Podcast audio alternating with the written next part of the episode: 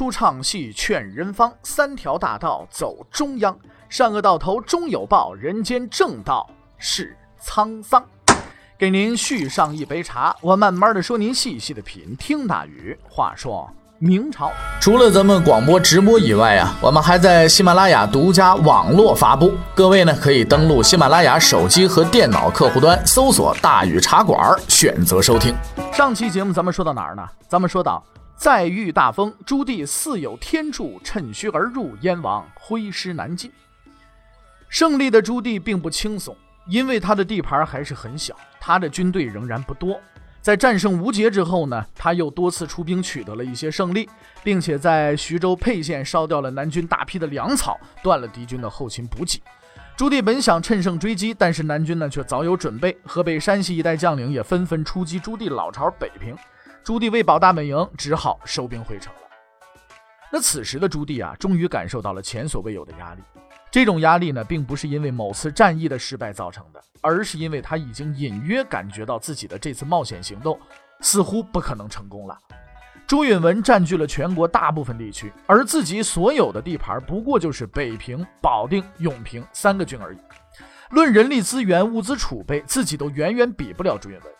虽然说自己是屡战屡胜，但毕竟没有办法彻底把对手摁地下走。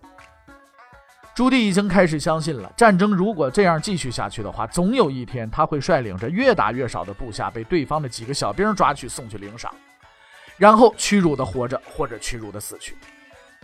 其实失败啊算不了什么，希望的丧失才是最大的痛苦。一直支撑着朱棣的希望之火，看来也快要熄灭了。那还有什么指望呢？那年头搞房地产的不多呀，也没什么那么那么多土地，你总不能盼望朱允文被天上掉下来砖头砸死吧？是不是？况且了，你就算是朱允文死了，皇位依然轮不着自己呀！哎，哎呀，朱棣这边就烦呐。那就在这个时候呢，一个消息改变了朱棣的命运。这个消息是朱棣潜伏在宫中的宦官提供的，他们派人给朱棣送信，表示这个京师啊兵力十分的空虚，如果你要是趁虚而入的话，一定可以一战而定。哎，这个消息十分的重要，但是朱棣看后却是气不打一处来。那为什么呢？其实问题也很简单，因为朱棣的人并非身在苏杭，从北平打到京城，那是南京城，是不是？谈何容易啊！自己打了三年仗，就是为了达到这个目的。可是问题在于，朱允文不可能说让开一条路让他打到京城去啊。而在通往京城的路上，最大的障碍就是山东啊，对吧？那这块地方，那叫什么？民生彪悍。哎，那士兵作战非常勇猛，而且还有名将镇守，无论如何打不过去。在朱棣看来，这是一个很难克服的障碍。但是话又说回来了，这个障碍真的存在吗？哎，朱棣不会想到自己已经在无意当中陷入了一个思维的陷阱。我要去打京城，一定要从山东走吗？在我们的思维当中，经常会出现一些盲点。而创造性思维就是专门来消灭这些盲点的。所谓创造性思维，并不一定是提出多么高明的主意，很多时候啊，这种思维提出的解决方法是很多人都知道和了解的，但是问题在于他们都没有意识到这些方法。哎，我们用一个历史实例啊，就可以说明这个问题。这件事儿呢，发生在美国啊。美国国家航天局发现，这个是这个航天飞机上啊，呃，有一零件总是出故障啊，不是这块坏了，就是那块坏了啊，就是反正呢，哎呀，花费很多人力物力，始终是无法解决的。那最后一个工程师提出来了，说那既既然既然是这样的话，那么我们是不是可以不要这个零件呢？哎，事实证明，这零件就是多余的。这个啼笑皆非的事件告诉我们，在我们的思维当中啊，是存在着某些盲点的。而我们往往啊就会陷入这个盲点，钻到这个牛角尖里边去。对于朱棣而言呢，山东就是他的盲点。由于在济南遭受的失败给了他太深的印象，他似乎认为如果不打下济南，就没法打下南京。如果朱棣就这么钻下去，他将不可避免地走向失败。但关键时刻，一个具备这种思维的人点醒了他，这个人就是姚广孝，道眼和尚。道衍之所以被认为是那个时代最出色的谋士，那是有道理的。他不读死书，也不认死理，善于变通。他敏锐地发现了朱棣思维当中这个盲点。朱棣啊，就像一个高明的小偷，想要入室盗窃，精通撬锁技术，但是济南这把锁他怎么也打不开。无论用什么万能钥匙费多少时间，就是打不开，无济于事。此时呢，老头道眼来到他身边，告诉他：“其实你的目的不是为了打开这把锁，你的目的是进到门里去。那现在你眼前那不就是一扇木门吗？对不对？你非得纠结这把锁干什么呀？”于是朱棣放弃了撬锁的企图，抬起腿，哐一脚把门踹开了。门被打开了，通往京城的道路也就被打开了。朱棣终于看到了天子之路的终点，那闪闪发光的宝座，在地图上那扇门的名字叫徐州。建文三年十二月，公元一四零一年，朱棣在他的行宫内又一次披上了盔甲，召集他的将领们，准备出发。但这次进攻与以往并不相同，因为朱棣已经下定了决心，这将是他的最后一次进攻。他看着自己的将领们常年的出兵征战，这些身边的人一个接一个的死去，什么张玉了、谭渊了，还有很多很多的人，而自己却总是回到同一个起点。与其这么磨下去等死，还不如干脆奋力一搏得了。打了这么多年仗，什么时候才到头啊？这次出兵作战，当做最后之决断，有去无回，有生无死，不成功变成人。建文四年元月，公元一四零二年，朱棣开始了他的最后一次冲击。他的老冤家盛庸、平安、铁铉等人已经得到了消息，修好城墙，等着朱棣来攻坚。然而，这事情的发展大出他们意料。朱棣并没有去找他们麻烦，而是取道馆陶渡河，连克东阿、东平、单县，兵锋直指徐州。盛庸和铁铉乱了，他们明白朱棣的企图了。他们目标不再是德州和济南了，而是那最终的目的地京城。如果让朱棣达到这一目的，一切就全完了。于是，他们一反防守的常态，开始了对朱棣的追击。第一个追上来的是平安，他率领四万军队尾随而来，速度超级快。在平安看来，朱棣虽然出其不意发动进攻，但是徐州城防坚固，足以抵挡北军啊，至少可以延缓一段时间。到那时候可以内外夹攻，彻底击破北军。而他想不到的是，朱棣竟然没有攻击徐州。原来朱棣在击败城中守军之后啊，守军便龟缩不出，企图固守。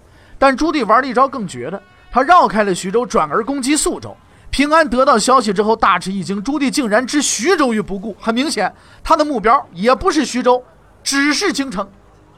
朱棣就如同一头火牛啊，什么都不顾了，指向着自己目标挺进的敌人，那是最可怕的。三月份，平安得到消息，朱棣已经离开徐州，趋近宿州。眼见北军行动如此迅速，平安命令士兵急行军。终于赶到了宿州附近的肥河，在他看来，朱棣急于打到京城，必然不会多做停留。只要能够追上北军，就是胜利。可是平安万没料到的是，跑步前进的朱棣并没有忘了自己。朱棣已经在肥河预备了礼物相送，全当是感谢平安率军为他送行。当平安上气儿不接下气儿跑到肥河的时候，立刻遭到了朱棣的伏击。原来朱棣为了切掉这根讨厌的尾巴，已经在这埋伏了两天了。等平安军一到，立刻发动了进攻。平安没料到啊。追了一个多月的朱棣竟然在这儿等着自己呢，全军毫无防备，被轻易的就击溃了。平安当然反应很快了，立刻扯着自己的战马继续狂奔，只是奔跑的方向与刚才的完全不同而已。而他的残余部队也纷纷效仿。这样看来，平安一个月时间的主要工作就是不断的跑。朱棣的攻击虽然打垮了平安，但是也减慢了自己军队的前进速度。而南军也利用了这段时间完成了追击的部署，重新集结人马追了上来。而朱棣也明白，盛庸等人是不会让他安心上路的。只有解决到这些后顾之忧，才能获得最终的胜利。到了五月份，南军和北军终于正式相遇在睢水附近的小河。南军的统帅依然是平安。事实证明，如果光明正大的打，北军没有优势。双方经过激战，北军虽然略占优势，但一时之间也没有办法打败这只拦路虎。而此时正值南军粮草不足，朱棣判断现在正是南军最为虚弱的时候，应该立即打。马上发动总攻可以解决问题，但朱棣从来都不是一个光明正大出牌的人，他还是用了自己拿手的方法，什么呀？偷袭。他如以往一样，在河对岸排兵布阵，却把主力连夜撤到三十里外，趁着三更半夜渡河对南军发动了进攻。朱棣晚上不睡觉，摸黑出来亲自指挥了偷袭。他本以为这次夜渡对岸一定能够全歼南军，但是他也没料到在对岸。他会遇到一个给他带来很多麻烦的老熟人。朱棣整队上岸之后，便对平安发动了进攻。平安军果然没有防备，阵脚大乱。就在全军即将崩溃之时，一支军队出现了。这支军队正是南军的援军，带队的就是朱棣的大舅子徐辉祖。他带领部队日夜兼程，所谓来得早不如来得巧，立刻命令军队马上投入进攻。朱棣这边啊，用一句网络流行语来说，那叫万万没想到啊！螳螂捕蝉，黄雀在后，夜里边又多出一支军队来。在糊里糊涂挨了徐辉祖几闷棍以后，他意识到坏了，现在不跑就完了，赶紧率领全军撤回。徐辉祖趁势大败北军，并斩杀了北军大将李斌。朱棣的这次夜袭可以用偷鸡不成反蚀把米来形容，不但没有完成战略任务，反而丢了不少士兵的性命，更大的麻烦还在等着他们。回到大营以后，将领们长久以来积累的愤怒终于爆发了。他们一直背负着反贼的罪名，拿着自己的脑袋去拼命去。虽然朱棣带给过他们很多胜利，但随着战局的发展，他们也已经看出来了，胜利啊太遥远了。此次出征可以说是孤注一掷了，直扑京城。但是现在遭遇大败，却连京城的郊区都还没看着呢。掉脑袋的事儿是绝技不能马虎的，至少咱们得讨一说法。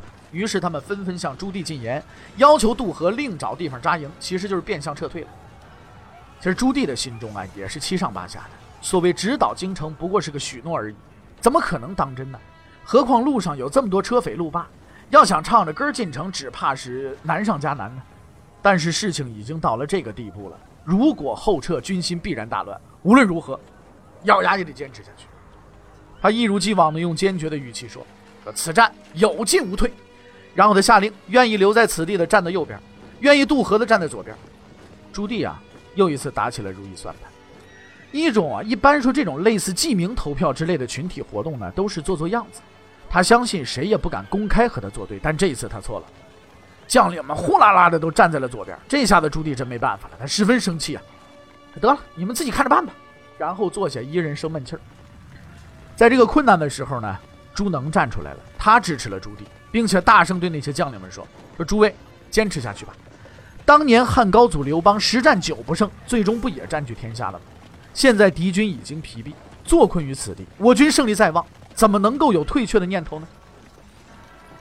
将领们都不说话了，这倒未必是他们相信了朱能的话，而是由于张玉死后啊，朱能已经成为了第一大将，非常有威信，而且军中亲信众多，得罪了他未必有好果子吃。所以经那么一闹呢？该出的气也出了，该说的话也说了，反正已经上了贼船了，就这么着吧。你现在撤回去也是个死，就那么回事吧。朱棣以一种近似感恩的眼神看着朱能，看着这个在艰难时刻挺身而出支持他的人。他也曾经动摇过，但是严酷的现实告诉他，必须坚持下去。就如同以往一样，不管多么困难，只要坚持下去，就一定会有希望。战争的胜负，往往就决定于呢。再坚持一下的努力，似乎是要配合呀，朱棣的决心。朝廷方面不知道是谁出的馊主意，说既然北军即将失败了，那应该把徐辉祖调回来保卫京城啊。于是刚刚取胜的徐辉祖被调回去了，留在小河和朱棣对峙的只剩下平安和何福。由于感觉此地不易防守，俩人这么一商量，决定合兵啊，到灵璧去坚守去。可是话说回来，有这么句老话怎么讲？屋漏偏逢连阴雨。俩人属下士兵本来就已经疲累交加，护送粮饷的队伍就又被朱棣给打败了，粮饷都被夺走了，这下子算是要了亲命。饭都吃不饱，还打什么仗啊？于是俩人一碰头，决定明天突围逃跑得了。为了保证行动一致，他们还制定了暗号，叫三声炮响，咱们就跑。第二天，南军士兵正打包袱准备溜号呢，突然之间三声炮响。士兵们听到暗号，二话不说，撒腿就跑。可是他们万万没想到，这三声炮响啊，不是自己人放的逃跑暗号，正相反，这是北军的进攻信号。原来北军也在同一天制定了进攻暗号，而这个暗号也正好是三声炮响。你说了得吗？哎呀，命苦不能怨政府，点儿背不能怨社会啊！这是一个极为滑稽的场面。准备进攻的北军正好遇到了仓皇出逃的南军，那还客气什么呀？他那那大刀片子砍就是了。北军趁势追杀，不但全歼南军，还俘获了平安等三十七员大将。只有何福跑得快，单人匹马逃了回去。朱棣的坚持，终于换来了胜利。他踢开了前进路上的最后一颗绊脚石，开始向最后的目标挺进。灵璧之战彻底击溃了南军的主力。至此之后，南军再也没有能够组织起像样的反攻，在历经千辛万苦、战胜无数敌人之后，朱棣终于看到了胜利的曙光。圣雍铁券平安已经成为过去，没有人再能够阻挡他前进的步伐。那朱棣的下一个目标是哪儿呢？扬州。此时城内的守护者是监察御史王斌，此人呢，本想抵抗，却被属下出卖，扬州不战而降。扬州的失陷沉重地打击了南军的士气。今天咱们也不用看地图了啊，稍微有点地理常识也知道扬州和南京离得多远。朱棣的靖难之战终于到了最后一战了，他只要再迈出一脚去，就能够踏入朝思暮想的京城。那么此时此刻，京城当中的皇帝朱允文又是如何表现的呢？欲知后事如何，且听下回分解。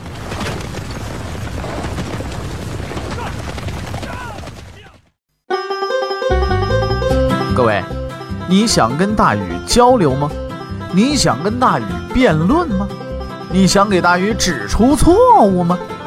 来微信吧，微信搜索订阅号“大禹茶馆”，哎，就能实现了。记住啊，禹是宇宙的宇。